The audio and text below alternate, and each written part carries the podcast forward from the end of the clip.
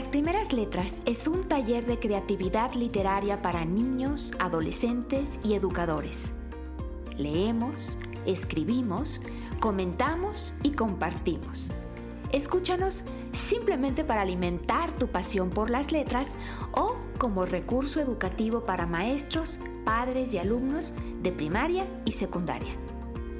Esta es una producción de Colegio Valle de Filadelfia y mis alumnos y yo, Elisa Guerra, seremos tus anfitriones.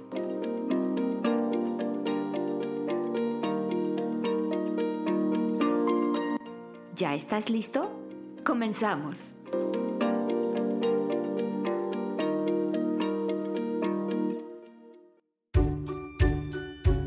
Esta es nuestra segunda temporada. Bienvenidos. La casa fue azul. Papá nos escuchaba, nos miraba, nos dibujaba. Era grande y nos perseguía por el pasillo y las habitaciones. Luego dormía. Papá vestía de blanco y por la mañana bebía jugo de naranja. Su risa abierta despertaba nuestras carcajadas y detrás de los cristales sus ojos nos buscaban por las noches. Papá escuchaba a los grillos y sabía más de una historia. Sus pinceles hablaban de toros y gitanas, sus manos de aviones y soldados. Una tarde, papá nos contó la historia inconclusa de la casa de puertas azules y desde entonces no volvimos a dormir. Sofía Ramírez, La Casa Callada.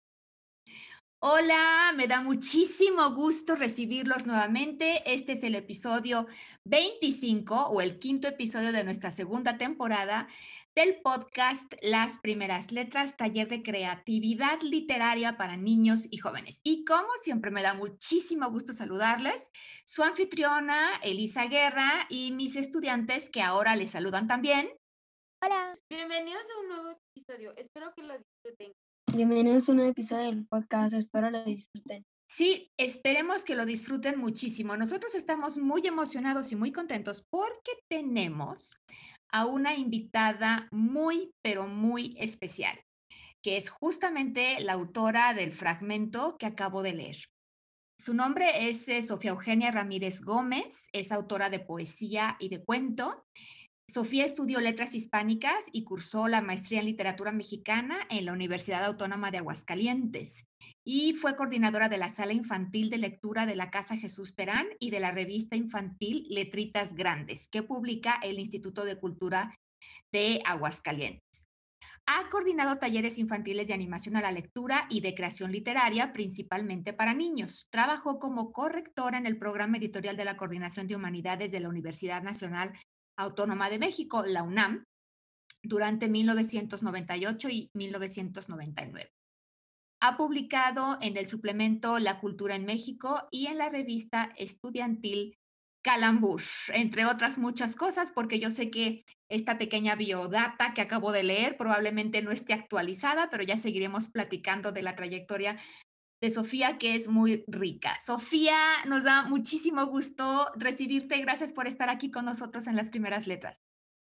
Muchas gracias, gracias Elisa por la invitación. Estoy muy contenta y pues muy contenta de compartir algo que pues me apasiona, me gusta un montón y forma una parte fundamental de mi vida, que es la literatura. Muchas gracias, Sofía. Pues déjenme les cuento mis niños algo que ustedes no saben. Resulta que Sofía y yo fuimos compañeras en la escuela cuando estábamos en secundaria y éramos mejores amigas. Entonces, bueno, a mí me da muchísima emoción porque además hace mucho tiempo que Sofía y yo no podíamos coincidir. Tomamos un café hace unos años, pero bueno, siguieron pasando cosas, luego vino la pandemia, entonces como que tener este espacio eh, para un reencuentro, bueno, no saben yo lo emocionada que estoy, porque además éramos pues eh, bastante traviesillas, ¿no, Sofía? Lo diría durante Entonces, pues, eh, pues yo tengo la memoria de muchísimas aventuras eh, con Sofía y, bueno, pues hagan de cuenta que estoy tomando un,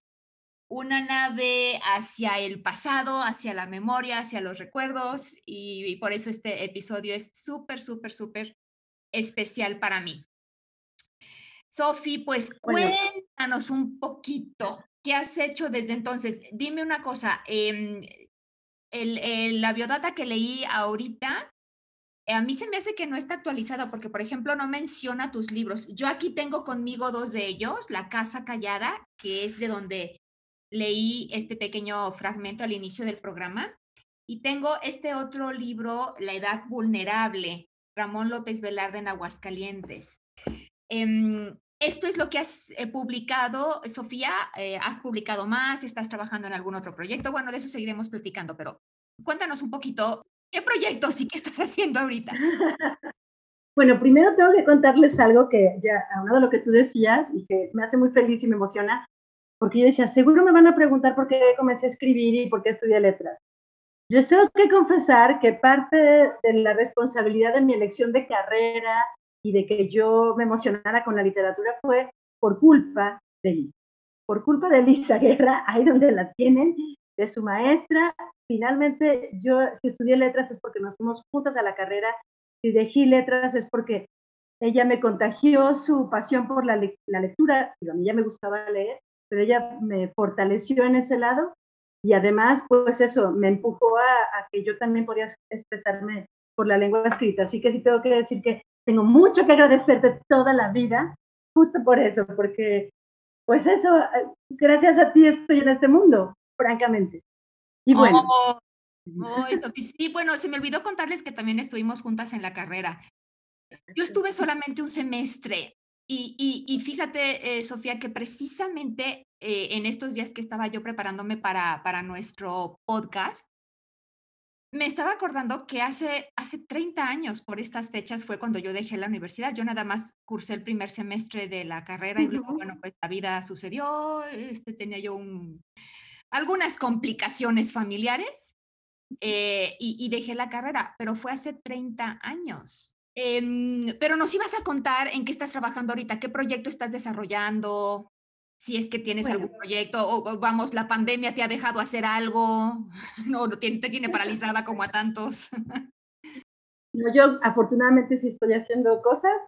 Y bueno, yo les quería contar un poquito. Sí, justo lo que leíste, pues sí es parte de mi, de mi biografía, de lo que yo he hecho.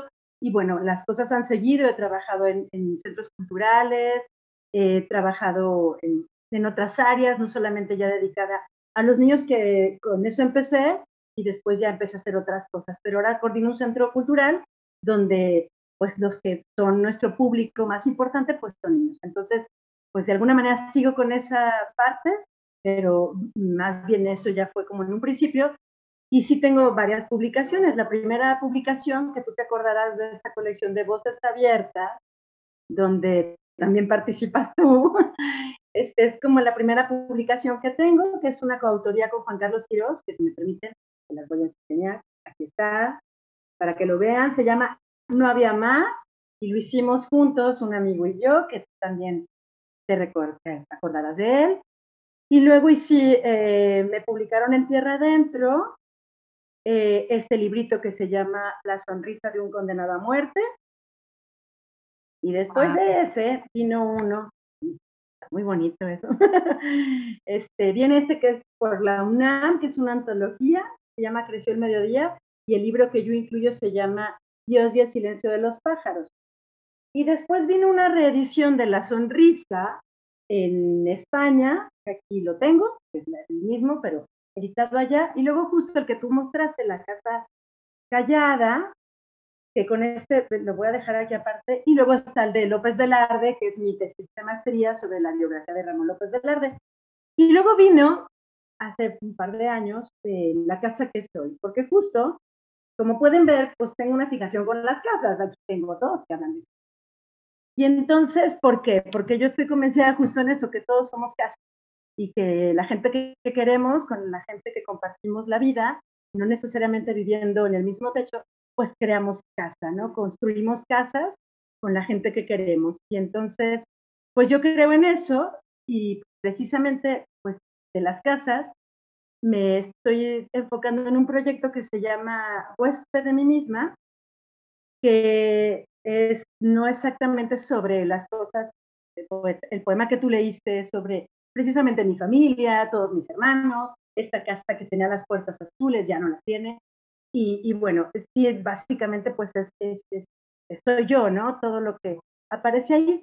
y ahora en, en Huésped de mí misma lo que estoy buscando es trabajar eh, a partir de la lectura de ciertas escritoras, escritoras únicamente por una identificación de género, obviamente, y eh, estoy tomando tanto su poesía como su biografía, porque pues en el mundo de la literatura hoy es diferente y ustedes pueden escribir, las chicas que están en este grupo pueden escribir, las que nos escuchan también, y es más fácil, pero hace muchos años, de hecho Virginia Woolf decía, una escritora, eh, ella decía es que necesitamos las mujeres una independencia económica y una habitación propia para poder escribir, porque si no tenemos que cuidar a los hijos, tenemos que trabajar, atender al marido, había otros, eh, otras eh, tenían como una función muy específica las mujeres y entonces pues era muy difícil escribir. Hoy día es otra historia, ¿no? Entonces, por eso me parece interesante hablar de ellas, conocer un poco su biografía y a partir de su biografía y de su, eh, sus poemas, pues estoy escribiendo pequeños textos sobre ellos. Y ese es básicamente en este momento el proyecto que estoy trabajando. Y a la par comencé justo con la pandemia en circunstancias también personales sobre lo que se refiere al olvido, desde una perspectiva de, los adultos mayores con problemas cognitivos de, de mesa senil o Alzheimer. Y entonces estoy trabajando un poco esto. El tema es como el olvido, no tiene todavía un título, pero estoy trabajando estas dos cosas. No, hombre, pues has permanecido súper activa, me da muchísimo gusto. Eh, y ya estaré muy pendiente para, para poder eh, leer un poco más de todo lo que has escrito, Sofía, porque bueno, yo nada más tengo dos de tus libros, ¿no? Y ya, ya, ya me estoy sintiendo aquí muy incompleta. Nos veremos pronto. Hoy sí, ojalá que ya nos podamos ver pronto y con... sí, sí, sí, sí, yo necesito complementar esa colección, como bien dices tú. Bueno, em, hemos preparado algunas, algunas preguntas. Lucas te va a hacer aquí la siguiente eh, pregunta. Lucas, adelante. ¿Cómo son los poemas en prosa? Bueno, mira, eh, hoy día en la actualidad la literatura, bueno, la literatura tiene un fundamento clásico, ¿no? De los, de los géneros literarios que conocemos como este, épica, lírica y dramática, ¿no? Que ya sabemos que se transforman en, la épica, en lo que es la narrativa, en las novelas y todo esto. La lírica es la poesía y la dramática es teatro, ¿no?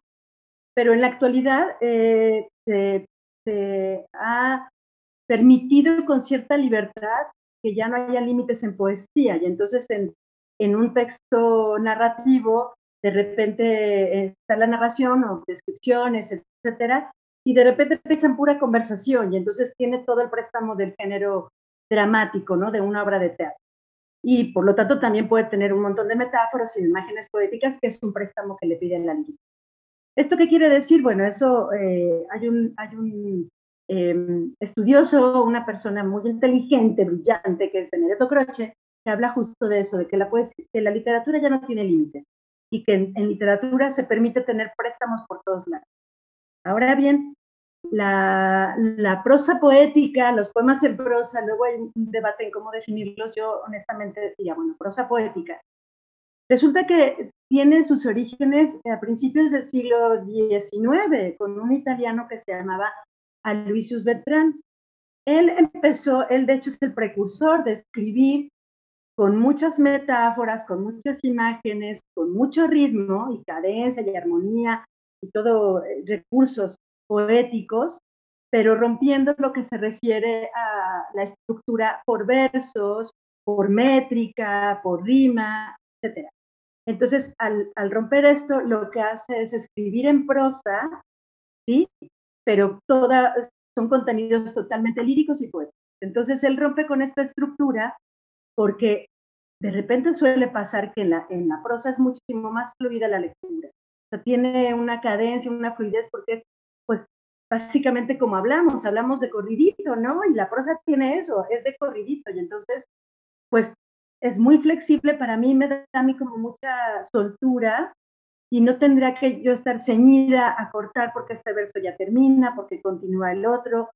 Me, de hecho, es una cuestión instintiva. No puedo decir que yo lo planeé o que yo dije, voy a escribir esto. No, eh, hay una cosa que le llaman la vena literaria. Y entonces yo creo que la vena literaria, que está en mí, escondida por ahí, pues justo es la que me indicó que esto era la parte como más en la que yo podía estar más cómoda. Entonces me funciona muy bien, me cuesta mucho trabajo, como digo, cortar con esta fluidez de, de lo que nos da la prosa, pero no puedo contar, o sea, para mí es muy difícil sostener precisamente una historia muy larga. Yo no podría escribir una novela, de verdad es algo que no puedo sostener porque la prosa mm, al final no es lo que yo necesito, o sea, la prosa por sí misma no es lo que yo necesito para expresarme.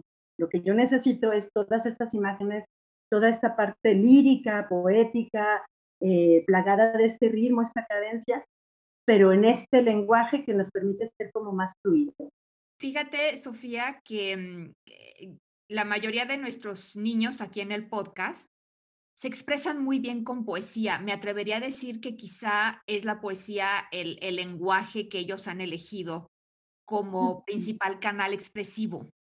Por supuesto, hemos escrito cuento también, hemos escrito algo de narrativa. Hemos estado trabajando últimamente con, con eh, artículos de opinión y, que nos han costado más trabajo. De hecho, estamos todavía eh, trabajando en ellos. Y precisamente en el último episodio del podcast, em, la consigna para ellos fue escribir una décima. Aprendimos sobre las décimas, ¿no? Eh, lo que es lo que tú decías ahorita, la poesía cuando está enclaustrada en una forma específica. Y, y varios de ellos me, me, contaron o me escribieron diciéndome que les estaba costando ah. muchísimo trabajo. Sí, chicos, yo sé que de pronto eh, se siente como meter a la poesía en camisa de fuerza. ¿Alguien sabe qué es una camisa de fuerza? Bueno, no, no sé muy bien qué es, pero me suena como este, que te digan algo, pero no quieres, pero es como si te sintieras, por ejemplo, uh, sintieras como que te forzaran a hacer algo, pero no. Vas muy bien, Jerónimo. Una camisa de fuerza es literalmente una camisa, una camisa, una prenda de vestir, pero es una camisa especial que se usaba sobre todo, se sigue usando, pero se usaba sobre todo hace tiempo para, para contener a, la gente que por alguna razón pudiera ser peligrosa para sí mismo o para otros, como por ejemplo eh, presos peligrosos en las prisiones o gente con, con enfermedades mentales. Y es una camisa que, que se cierra por atrás, eh, entonces uno para ponérsela tiene que extender los brazos hacia el frente te la ponen, las mangas están súper largas, más largas que tus manos, no sacas las manos de las mangas. Y entonces lo que hacen con esa camisa de fuerza es que, bueno, te la abrochan por atrás, pero además cruzan los brazos de la persona a la que se le están poniendo sobre el pecho. Y entonces eh, abrochan por la parte de atrás las mangas que son muy largas, se abrochan por atrás, entonces uno se queda así como con los brazos cruzados delante del pecho sin poder mover los brazos. Y cuando yo les digo meter la poesía en camisa de fuerza, ¿a qué me estaré refiriendo? ¿Qué se les ocurre? Cuando les digo que hacer una décima, a lo mejor ustedes lo sintieron como meter la poesía en una camisa de fuerza. Yo me imagino que porque es, es un poco difícil hacer un poema con tantas reglas y tantas y tantos así como requisitos para que lo sea. Y por eso dices que es camisa de fuerza, porque tiene muchos requisitos, muchas normas, porque si no, no es décima.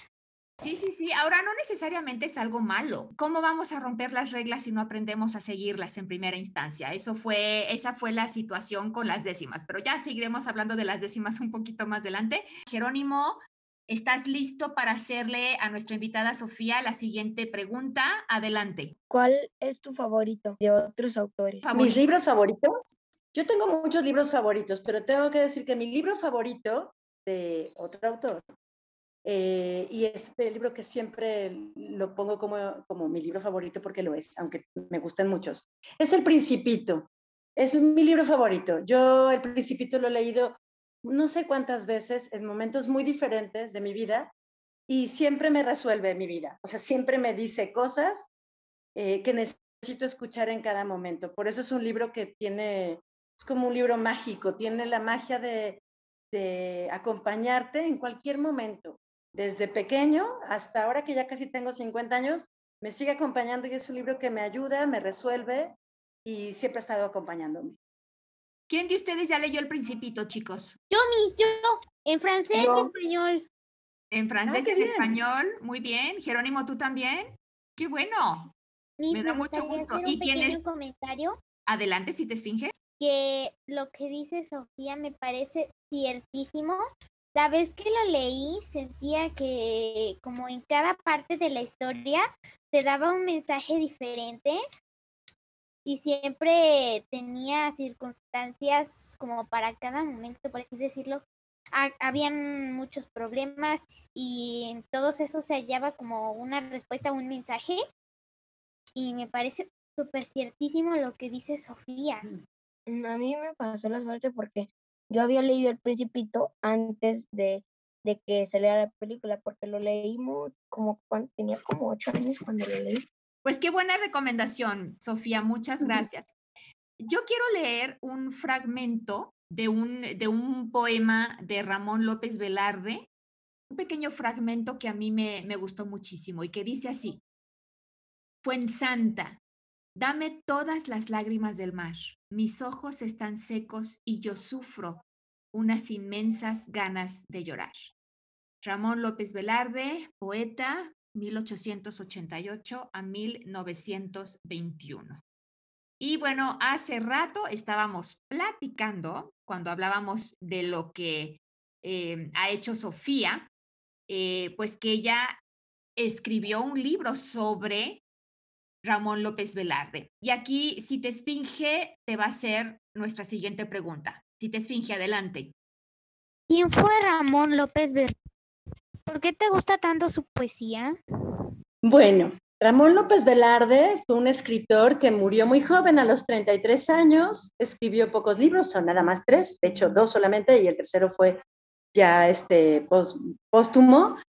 Eh, y además, bueno, escribió poesía, pero también tiene artículos y tiene, tenía una, ah, tuvo varias columnas en periódicos, entonces tiene varias prosas, pero al final de cuentas es un, es un poeta, es un gran poeta, es un gran crítico literario que pudo haber hecho mucho más, pero murió muy joven eh, de pulmonía. ¿Quién, ¿Quién fue él? Bueno, él nació muy cerca de aquí, en Zacatecas, en un lugar que se llama Jerez, y luego vivió aquí en Aguascalientes, luego vivió en San Luis Potosí y luego vivió en Ciudad de México. Y bueno, este personaje, además, se le ha reconocido entre, yo creo que son dos cosas que se le valoran y que es como el común denominador del que todo el mundo habla, por lo que es así de importante, porque con él comienza justo lo que estaban ahorita platicando, de esta, esta, esta poesía que no ciñe, que no nos tiene amarrados con una camisa de once varas, sino que es esta, esta poesía que rompe con una estructura y que es más libre, que fluye, que tiene otras cosas, ¿no? Y entonces, eso es lo que es la poesía moderna. Y lo que hace López Velarde es justo, es eh, él con él se termina la parte este, modernista de la poesía, es, es decir, es una corriente que eh, se, se desarrolló en el siglo XIX y que era una manera de escribir muy estructurada, con ciertos cánones, ciertas, este, ciertos temas incluso. Él, él no fue modernista, o si tiene, tendrá ahí algunas pequeñas cosas, pero él con él se abren las puertas de la modernidad poética. Es decir, esta poesía que a ustedes les gusta, pues gracias a Ramón López Velarde, se rompe con todo lo anterior y se comienza con esta libertad, de alguna manera. Además, también se le reconoce como el poeta que reconoce a la patria, no como esta rigidez de héroes que tienen que morir por la patria, de estos héroes que luchan y que la guerra y todas estas cosas un poco más eh, bélicas, eh, agresivas, una patria que, que genera, para poder cuidarla hay que ser violento, ¿no? Él rompe con esto porque hay muchos este, eh, cantos, poemas que hablan de esta, de esta patria que necesitamos proteger como buenos ciudadanos. López Velarde habla de una patria que es suave, que es dulce, que es maternal, que nos cuida, que nos protege, que nos otorga todos los beneficios, nos ot- otorga precisamente un paraíso de compotas, como los trenes, como si fueran juguetes, ¿no? Es decir, López Velarde nos hace ver que la, que la patria es una madre, que la patria es nuestra mamá que nos cuida y, y entonces en este concepto de patria sí hubo una cosa y se la quisieron apropiar a López Velarde como el poeta nacional, pero en realidad rompe con el concepto de este nacionalismo duro, muy masculino, muy no, no. Él busca esta parte suave, como él lo dice, la suave patria, esta patria que nos arropa y que nos cuida. Entonces yo creo que por esas dos, cosas este, este, personaje se vuelve súper importante. Ramón López Velarde eh, hizo en poco tiempo muchísimas cosas, escribió muchísimo, de muchísimo valor, de gran valor, y eso, él proporciona a la literatura y a la cultura de este país la parte de lo que se llama el criollismo, y que seguramente ustedes han oído hablar de eso. Es decir, que nosotros, nosotros como mexicanos, no somos totalmente indígenas, no somos aztecas, no somos mayas totalmente, no lo somos. Somos esta mezcla de los indígenas que estaban aquí en la época prehispánica, antes de que llegaran los españoles, y somos también españoles. Somos esta mezcla, ¿sí? este mestizaje de dos razas, y entonces él descubre, él no descubre, más bien nos revela, le quita este velo y nos demuestra que nosotros somos producto de dos culturas y que por lo tanto, él lo dice muy lindo, dice, no somos ni lo eh, oscuro ni lo rubio, somos este café con leche que nos tiñe, es decir, no somos café y no somos blancos, somos las dos cosas. Y nosotros somos eso, entonces, eh, había hecho dos cosas, no, él, él aporta tres cosas a, a la cultura y a la literatura de este país. El concepto de patria, rompe con estas estructuras y lo más valioso es que nos otorga el nuevo concepto de lo que es el arte criollo o el criollismo en el arte. Que bueno, en plástica, y ustedes lo pueden ver, en plástica lo comparte con Saturnino Herrán. Entonces, Saturnino Herrán es para pintura lo que López Velarde es para poesía. Si ustedes van en algún momento, cuando esto lo permita, este encierro y esta pandemia, ir al Museo Aguascalientes, van a poder ver obras de Saturnino Herrán y van a ver esto, estos colores, esta expresión de los rostros, este color que es justo la mezcla de lo que somos nosotros. Y entonces, bueno, Saturnino Herrán lo hace magistralmente en pintura y magistralmente lo hace López Velarde en poesía, demostrar que somos un mestizaje y que somos la mezcla de ambas cosas. Y creo que también ya contesté ahí porque me gusta tanto, ¿verdad? Y, me parece muy lindo como lo, como lo has descrito, ¿no? La, la, patria como la mamá cariñosa, más que como el soldado enojado, de alguna manera. Me, me encantó. Él, él, muere muy joven. Bueno, yo no, no sé si tuvo una vida difícil o no, más bien tuvo una muerte prematura. Pero también supe por ahí, eh, cuando estaba leyendo precisamente Paraíso de Compotas, que no, que no se casó, que no tuvo hijos, aunque estuvo siempre inspirado en, en su musa, ¿no? En, en Fuensanta, que no es su nombre real. ¿Quién era Fuensanta, Sofía? Fuensanta era, fue su primer amor, porque después aparecen otras mujeres, pero en, en, sus diferentes libros, pero Fuensanta es su primer amor, era una mujer mayor, era mayor que él, y era, al parecer, pariente de una tía política de, de Jerez, ¿no? Y entonces él la, conoce en casa de su tío, porque es su, cuñada, o sea, es cuñada de su tío, y entonces eh, ahí la conoce y se enamora de ella. Ella se llamaba Josefa de los Ríos. Y bueno, es muy particular porque hay alguna fotografía que aparece en alguna revista, pues no era muy agraciada, lo tengo que confesar. No era así como de, ay, pero la verdad es que yo creo que era, pero, pero sí creo que tenía que ser, inspirar algo muy importante porque inspiró precisamente eh, unos, pues, unos poemas maravillosos, ¿no? Y entonces, pues Santa se vuelve el motivo. En el primer libro es el motivo y entonces él todo el tiempo habla de ella y eso. Tiene además este, es un poco lo que son los resabios del amor romántico, ¿no? Porque entonces nos enamoramos de quien no podemos enamorarnos, de algún imposible. Entonces él comienza, eh, se enamora de ella que es mayor, ya de entrada no es fácil eh, estar con, con ella y encima era enfermiza, entonces también muere muy joven. Entonces, claro, eh, tiene todas las, las características del amor romántico y entonces, por supuesto, que ella, eh, que él, bueno, tenía que tener este, este primer amor por obvias razones, porque estamos hablando de un López Velarde muy joven y entonces tiene todos estos resabios de lo que es el romanticismo. Pero hay otras mujeres, está, está María Nevares, eh, Margarita Quijano, la dama de la capital. Entonces, tiene otros, otros amores con las que, bueno, según entrevistas y comentarios, sí, a lo mejor estaba a punto de casarse, pero siempre todo se quedó como en, en el intento de que esto se pudiera realizar y, honestamente, pues nunca culminó eh, en un matrimonio y en tener hijos.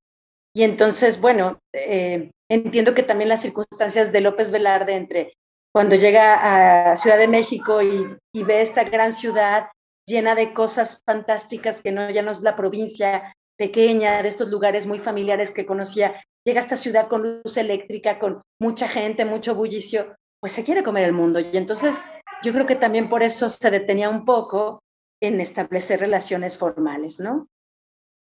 Claro, bueno, pues es que ahora sí que cada, cada quien la vida y el contexto que nos, que nos toca vivir. Bueno, pues eh, vamos a, tallerear un, un, poema. Si nos eh, ayudas, Sofía, nos encantaría. Esta es una de las décimas en proceso porque eh, debo decir que estamos todavía trabajando en ellas. La, no está la métrica todavía perfecta, pero me parece que es un muy buen primer comienzo de décima y eh, vamos a pedirle a su autora que la lea, por favor, Cairulium. Se llama No quiero dormir ni un momento, quiero pasar la noche leyendo. Debajo de mis cobijas, cuando ellos creen que dormida estoy, aventurera es lo que yo soy. Mientras yo leo entre las hojas, entre risas y congojas, acostada en la cama no estoy. Al mundo de los libros yo voy. Mamá gira la perilla, me saca de mi cobija. La aventura terminó por hoy. Qué lindo, Cairulium. A ver, empecemos. ¿Cuántos versos son, chicos? Diez. Diez. Ok. Ahora, para que sea una décima, ¿cuántas sílabas debería de tener cada verso? Ocho. Ocho. Hay algunos versos que sí tienen ocho y hay algunos versos que no tienen ocho. ¿Ok? Vamos con el primer verso. Debajo de mis cobijas. ¿Son ocho o no son ocho? Sí. Siguiente verso. ¿Quién nos lo mide? Cuando ellos que dormida estoy. Ok, por ahí nos brincan, por ahí le dimos una, una sílaba más. ¿Qué pasa cuando tenemos dos vocales juntas entre dos palabras? Cuando exacto. Entonces, cuando ellos creen que dormida estoy. Ahí habríamos contado nueve, pero la palabra final de este verso hace que ¿qué vamos a hacer? ¿Vamos a añadir, vamos a quitar o vamos a dejar? Restar una porque es aguda. Es sumar. Termina en estoy. Se, se siente eh, fuerte el golpe como si fueran dos. Entonces, en realidad, son diez y no ocho. Ahora veo por qué pensabas que eran ocho, porque pensabas que era quitar en vez de poner. Pero tienes dos sinalefas. Cuando e, dormida e, son dos sinalefas, por lo tanto. A ver, sí, pero aún así, aún así nos pasamos de las ocho. En fin, empezamos a ver algunas cositas de la forma, pero ¿qué me pueden decir del fondo? ¿Alguien quiere comentar sobre el fondo? bueno, a mí me gusta el texto, me gusta y creo que, bueno, finalmente sí estamos condicionados a, una, a unas cláusulas, en este caso es hacer una décima, creo que va bastante bien. Y creo que eh, además de lo, cómo nos suena, pues suena bien, o sea, suena lindo, es agradable, pero además si lo leemos y, pensamos, nos identificamos, porque al final a todos nos ha pasado esto, que estamos debajo de las cobijas, que no queremos que se den cuenta porque ya nos mandaron a dormir. A todos nos ha pasado. Entonces, es como divertido justo por eso, porque no es ajeno a nosotros. Entonces, es curioso porque estamos ante una situación moderna, por así decirlo, y las décimas nos recuerdan a Sor Juana Inés de la Cruz, por ejemplo, que yo les sugiero que la lean, o si ya lo hicieron, qué bueno. Y entonces, claro, esta, esta manera de escribir es como antigua, ¿no? Suena como viejito, pero del tema es como muy contemporáneo, habla de la luz, habla de tu cama, habla de tus libros, la perilla, no sé, o sea, cositas muy cotidianas, pero de una modernidad entonces se siente como que choca un poco, pero eso es lo, encantador, ¿sí? Que nosotros, niños de, de esta época, 2021, puedan escribir sobre esto y entonces, este, con esta métrica y que lo puedan hacer. Creo que está, es interesante y es divertido porque, porque justo ese es el encanto de la poesía y de la literatura. Perdón, alguien comentaba que su poema favorito de Sor Juana se llama Hombres, eh, Hombres Necios, que acasáis a la mujer sin razón. ¿Quién, quién lo puso? Yo rápido lo vi. ¿Es tu poema favorito? Sí. Ay, qué buenísimo. A mí me gusta mucho Sor Juana. Sor Juana me parece un personaje maravilloso y me parece una escritora maravillosa, pero además eso, su poesía y su vida son súper intensas y muy interesantes. Así que estoy de acuerdo contigo. A mí, a mí lo que me gusta de ella es que ella primero como que no la dejaban escribir porque a ella ni la dejaban estudiar y ella por querer, por su gusto, decidió hacerlo a escondidas de todos porque quería, porque eso quería hacer, que al final tuvo mucho éxito, solo que no sé si ella lo, lo supo, solo sé que lo que más me gustó de ella fue que ella no admitía lo buena que era, ella siempre, eh, ella siempre firmaba sus libros como, no sé, la peor, no sé qué. Exacto. Yo la peor, así firma una carta que es maravillosa y así la firma, yo la peor. A mí también me encanta Sor Juana. No hemos tenido todavía un programa sobre Sor Juana, em, porque bueno, yo quisiera con Sor Juana trabajar los sonetos, como el de Hombres Necios que acusáis a la mujer sin razón, eh, que es un soneto. Mm, eh, eh, pero el soneto, pues si la décima les costó trabajo, mis niños, el soneto es una cosa, es una cosa de locura, pero bueno, intentaremos cuando llegue el momento y si no, por lo menos leeremos algunos sonetos de Sor Juana. Sí, pero Sor Juana es encantadora, es una gran feminista y, bueno, luchó por muchas cosas que consiguió. Y sí, sí tuvo éxito en vida y sí lo sabía, sí lo sabía porque además era reconocida por la, por la corte y la invitaban y vivió un tiempo antes de ser monja, pero aún siendo monja le pedían que hiciera muchísimas cosas. Luego tuvo estas circunstancias por lo que tuvo que firmar como yo la peor, que le achacaban mucho de que, bueno, era monja y estaba en un convento, pero que se tendría que dedicar a rezar y no a escribir. Y entonces dijo, bueno, está bien, si ustedes me dicen, pues entonces yo acepto, soy la peor, pero yo voy a seguir trabajando mi intelecto, porque si eso es lo que Dios me dio, eso es la manera en que yo puedo este, satisfacerlo, ¿no? Es, este, en vez de estar en oraciones, es trabajando el intelecto, ¿no? Qué maravilla, qué maravilla. Pues ya nos llegará el momento de Sor Juana. Sofía, a mí me encantaría que tú nos compartieras algo de lo que, de lo que has estado escribiendo. ¿Tienes por ahí algo que nos puedas compartir? Bueno, les voy a leer un poema que me gusta mucho. Se llama las hormigas. Vemos avanzar la interminable fila de hormigas. Tú tienes esa pregunta entre los dedos y no sabes cómo desenredarla.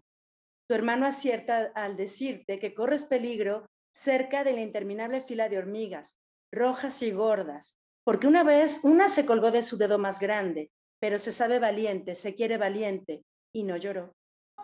Tú sigues mirando el desfile de hormigas, que no sabes exactamente dónde comienza, dónde termina. Y tienes clavada la pregunta. Levantas el pie y antes de que caiga, las hormigas rompen filas y huyen desordenadas, desorientadas, pero volverán a reunirse. Bueno, ¿qué opinan? me encantó, me encantó. A ver, Jorge está ya con nosotros. Jorge desde Santiago de Chile. Hola, sí, eh, a mí me pareció hermoso y de hecho eh, se me vino a la mente una escena eh, no hay nada más bonito que uno cuando está leyendo, escuchando, viendo algo, eh, se le viene una escena a la mente, y es que eh, hace poco estaba viendo unos árboles que plantamos acá fuera de, de la casa, y justamente en, un, en una cuneta había muchas hormigas en filita y se iban separando y no terminaba nunca y ahí uno piensa que probablemente para otros cuerpos mayores uno sea muy pequeño y te toman como ejemplo las hormigas. Yo tengo que decirte algo, muchas gracias. Me gusta porque además lo que acabas tú de describir es muy poético. Y entonces pienso justo eso, que la poesía está en todas partes, ¿no? Que, que hay siempre cosas que contar también, es, es verdad, siempre contamos cosas, pero la poesía está en todas partes. Tú estás escribiendo desde lo que pasó, desde, desde este árbol y luego las hormigas y todo esto, y luego la reflexión de, bueno, claro, también debe de haber seres más grandes que uno, ¿no? Y así como somos los más grandes que las hormigas. Entonces a mí me, me gusta porque al final y justo es lo, bueno, regresando un poco a López Velarde, justo a mí me gusta esta, la poética de las pequeñas cosas. Y López Velarde eso hacía, de las pequeñas cosas las enaltecía de una manera magnífica y entonces por eso es tan cercano, porque es esta, yo le llamo eso, la poética de la cotidianidad, de las cosas pequeñas. Ahora en México hay muchísimos escritores, en América Latina hay muchísimos escritores que justo están trabajando esta temática y a mí es la que me, me apasiona y me gusta y, justo hay poesía en muchos lugares. A mí me encantó, Sofía. Tengo la sensación de que son tus hijos, de que, de que estás hablando con, con, con dos niños, de que les... Ay, no sé, entonces me pareció así como la suave patria de, de, de López Velarde, la, suave madre de los niños. Es muy Valle de Filadelfia, es como el proyecto de Valle de Filadelfia, así como hacer una educación muy cercana, muy lenta, pero a la vez que enseña tanto. Una... Perfecto, fantástico. Voy a decir algo. A ver si por ahí alguien quiere decir algo y no sé quién. Yo, mi, si te esfinge. Adelante, si te esfinge. Pues que me parece cierto lo que dice Sofía, que, por ejemplo, todo lo que Jorge dice de alguna manera suena poético. Si le buscas, seguramente encuentras forma poética en todo lo que dice y se me hace que fantástico que es que es por alguna razón que es escritor, ¿no? Que yo en Chile es famoso, según he oído. No sé. Eh, depende cómo lo veas. Si, si fama o odio es lo mismo, eh, yo creo que ahí podemos decir que sí. Bueno, a Jorge lo conocen como el niño poeta de Chile. Hasta, hasta puramente hablando suena poético. O antipoético. Soy, soy un poema viviente, entonces. un antipoeta, como él se firma. Un antipoema viviente. Me declaro un antipoema viviente. Me encantó, Sofía, este, este poema que nos has eh, compartido. Muchísimas gracias. Tenemos aquí los otros eh, proyectos de décimas. Quisiera que leyéramos dos más. No nos va a dar tiempo para para comentarlos entre todos. Y quizá nada más, Sofía, que es nuestra invitada, si nos pudiera dar algún consejo, eh, únicamente ella, de las, de las dos, de los dos proyectos de décima, me gusta decir, porque todavía les falta trabajo para hacer una décima como tal. Eh, escuchamos a Jerónimo con su décima, el pasado. El pasado. Se dice que el pasado es historia y el mañana es un misterio, pero hay experiencias que he vivido y aventuras que han dejado fantásticos momentos pareciendo un relato de un cuento, que dejaban los mejores contenidos viviendo de una vida llena de una vida llena de fragmentos. Muy bien, Jerónimo. Yo solamente iba a decir, muy bien, Jerónimo, me gusta. Además es como un poco filosófico, ¿no? Que tiene esta parte de, del pensamiento del, del, del devenir y del, precisamente de lo que, este, a dónde vamos y quiénes, quiénes somos, ¿no? Y lo que somos hoy día gracias a lo que fuimos, ¿no? Lo que yo sugiero nada más es tener como mucho cuidado porque, claro, queremos conservar la métrica y tener esta, esa, la rima, y entonces estamos forzando algunas, algunas palabras.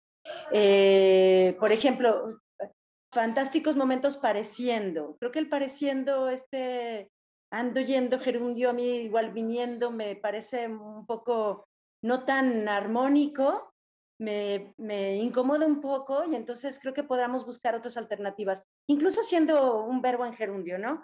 Porque estamos como forzando a que, a que podamos llegar a la medida, ¿no? Lo mismo es esto, los mejores contenidos viniendo.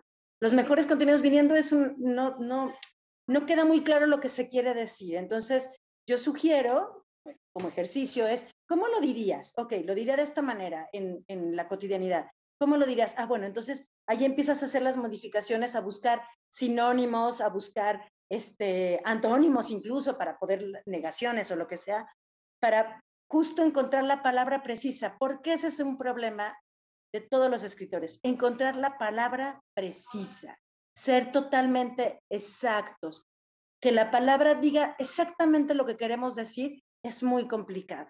Eh, gracias, Sofía, por tu comentario. Tenemos el último trabajo de la tarde de este episodio, que es este proyecto de décima por Cita Esfinge. Te escuchamos, Cita Esfinge.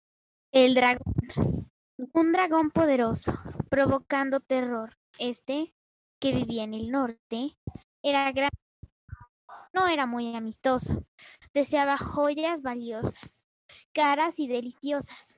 Mas la suerte no le llegó y en su lugar recibió amor y cariño de unas hermanas. Te voy a decir primero, yo voy a decir algo. Me recordó, hay un, hay un, eh, una pequeña obra de teatro de Michael Ende, del autor de La historia sin fin y de Momo, que se llama El dragón y la mariposa. Y es ese mismo dragón. Ojalá lo puedas buscar, bueno, todos. Este librito es súper bonito, yo creo que debe estar en internet, se llama El dragón y la mariposa, es una obra de teatro que está rimada y que justo es ese mismo dragón. Es un poco ese dragón. Entonces, nada, me, recordaste eso y me gustó. Y bueno, eh, eh, me, me, agrada muchísimo cómo parece que fluye más, es decir, es, están menos forzadas las palabras, aunque creo que el final es como, se alarga mucho, han sido, son este, versos mucho más cortos, no los estoy midiendo, no sé si miden exactamente los ocho, pero son, son más cortitos, ¿no? O sea, en la lectura y el último queda como demasiado largo, entonces habrá que revisar para que no pierda como el ritmo, porque también eso hay que estarnos fijando, es que, eh, el ritmo que lleva, ¿no? Eh, y además eso hay una conclusión que tampoco concluye porque nos quedamos con él, que además le encantan las joyas valiosas, caras y deliciosas, eso es súper bonito. Este, y entonces en su lugar, lugar recibió amor y cariño de unas hermanas. ¿De unas hermanas qué? ¿Unas hermanas quién? O sea, la pequeña historia que está ahí adentro nos la corta. Entonces, híjole, tendrá que haber otra décima entonces después. No sé, pero sí buscar, si vas a cerrar, no puedes cerrar así. Creo que le hace falta que de veras termine. No, no sé si me explique. Algo así como esta décima continuará. Claro. Y bueno, ya estamos por cerrar el, el, programa, se nos ha ido como agua. Eh, pero tenemos todavía una pregunta más para ti, que Jorge es quien te la va a hacer. ¿Cómo podemos convertirnos en poetas los niños que queremos escribir? Bueno, decía yo que me extraña que tú me preguntes eso, porque ya estoy yo escuchando justo esta parte tuya, que pues que tú escribes y que eres poeta, que escribes poesía o antipoesía, pero escribes, ¿no? Pero bueno, voy a tratar de responderla porque no esto pues al final yo, yo, yo creo en varias cosas. Primero, y lo decía hace un rato con referente a la vena, a la vena artística, poética, que la gente luego tiene, ¿no? Incluso yo creo que todos la tenemos, esta vena artística, porque, bueno, finalmente siempre estamos buscando un medio de expresión para decir lo que sentimos y lo que nos emociona y lo que nos gusta. Yo siempre digo que la literatura es el mejor medio porque pues es el habla, lo que utilizamos y es algo que utilizamos cotidianamente todo el tiempo. Todo el tiempo hablamos, todo el tiempo escuchamos. Evidentemente nuestra herramienta es el lenguaje y eso para escribir pues es básico y, siempre lo estamos usando, ¿no? No siempre estamos pintando, los pintores no andan pintando en la calle, nosotros sí, andamos hablando por todos lados, también hablamos al escribir sobre nosotros, ¿no? Entonces, yo creo que todos lo podemos hacer, yo creo que lo importante es dos cosas. La búsqueda, que precisamente Ramón López Velarde decía, el metal de la propia voz, es decir, encontrar nuestra propia voz. Es decir, vamos a estar leyendo, vamos a conocer autores, nos van a gustar y hay que seguir leyéndolos y seguramente por obvias razones lo vamos, los vamos a imitar. Efraín Huerta decía, quien esté libre de plagio, que tire el primer poema, porque evidentemente todos somos producto de, de lo que vivimos, de lo que leemos, de lo que escuchamos de lo que compartimos entonces con, los demás. Entonces, estar trabajando, estar leyendo mucho, estar escribiendo mucho, precisamente para ir encontrando cuál es el metal de nuestra propia voz.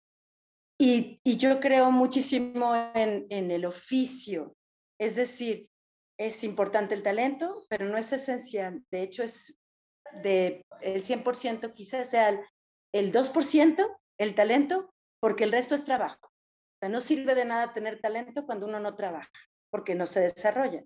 Y entonces yo creo que es el oficio, es estar trabajando, estar y trabajando, y lo digo yo honestamente, no siempre puedo estar escribiendo como me gustaría con esta continuidad y en todo el tiempo y como lo hacía Carlos Fuentes, ocho horas al día. No, no lo puedo hacer. Tengo que trabajar y, y tengo una casa y tengo dos hijos y dos gatos. Entonces, tengo mucho que hacer, pero no dejo de estar en la literatura porque, y no dejo de trabajar. Eh, creo yo que la, la, o sea, la parte fundamental, como digo, me encantaría escribir todo el, o sea, ocho horas, ¿no? Tengo un trabajo también que voy a trabajar a una oficina, a un centro cultural, pero sigo leyendo y leo todo el tiempo y todo el tiempo estoy leyendo y estoy leyendo poesía y leo novelas y termino una y ya tengo la siguiente en puerta. Si estoy leyendo y eso, si se vale la expresión, pues sigues trabajando. ¿Por qué? Porque sigues desarrollando tu lenguaje, tu creatividad, tu forma de ver el mundo, porque todo eso contribuye a tu crecimiento. Qué lindo. Bien, pues aunque no estamos leyendo y escribiendo todo el tiempo, de alguna manera somos lectores y escritores de tiempo completo. Pues es tiempo ya de despedirnos. Sofía, qué maravilla que hayas estado con nosotros. ¿Cómo te agradecemos que nos hayas compartido sobre tu trabajo, sobre López Velarde, que, que también nos hayas ayudado a tallerear los trabajos eh, de nuestros niños? Eh, para mí fue una experiencia maravillosa este reencuentro contigo. Ojalá que no quede aquí, que no pare aquí eh, ojalá que más adelante puedas venir a otro programa y que cuando este bicho nos deje en paz podamos reunirnos en persona eh, para platicar como Dios manda. Muy bien. Pero bueno, pues mil gracias eh, mientras ese momento llega. Gracias, gracias, gracias por haber estado aquí. Gracias a ustedes. Estoy muy contenta. Me emociona siempre porque siempre es un estímulo después de platicar, o sea, estar platicando y compartiendo lo que más me apasiona y escuchar que estamos todos coincidiendo en el mismo camino, pues eso es muy emocionante.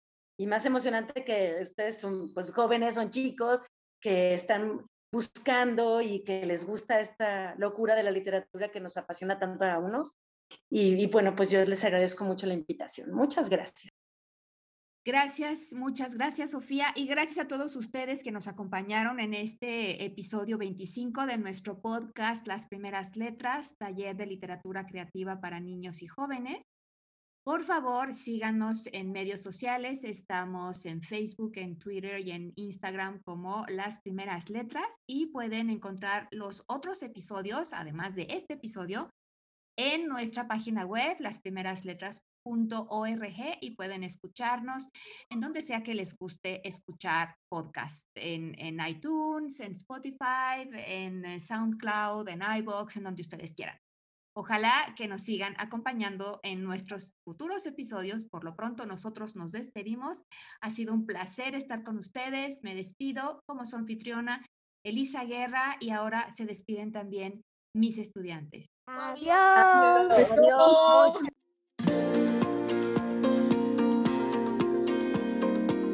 Gracias por haber escuchado este episodio de Las Primeras Letras. En nuestra página web, lasprimerasletras.org, encontrarás planes de clase para cada programa y enlaces a nuestros medios sociales. Si te gustó lo que escuchaste, por favor, suscríbete a nuestro podcast y conviértete, como nosotros, en un embajador de las letras. Porque estamos convencidos de que todo niño tiene la semilla de la genialidad. Hasta pronto.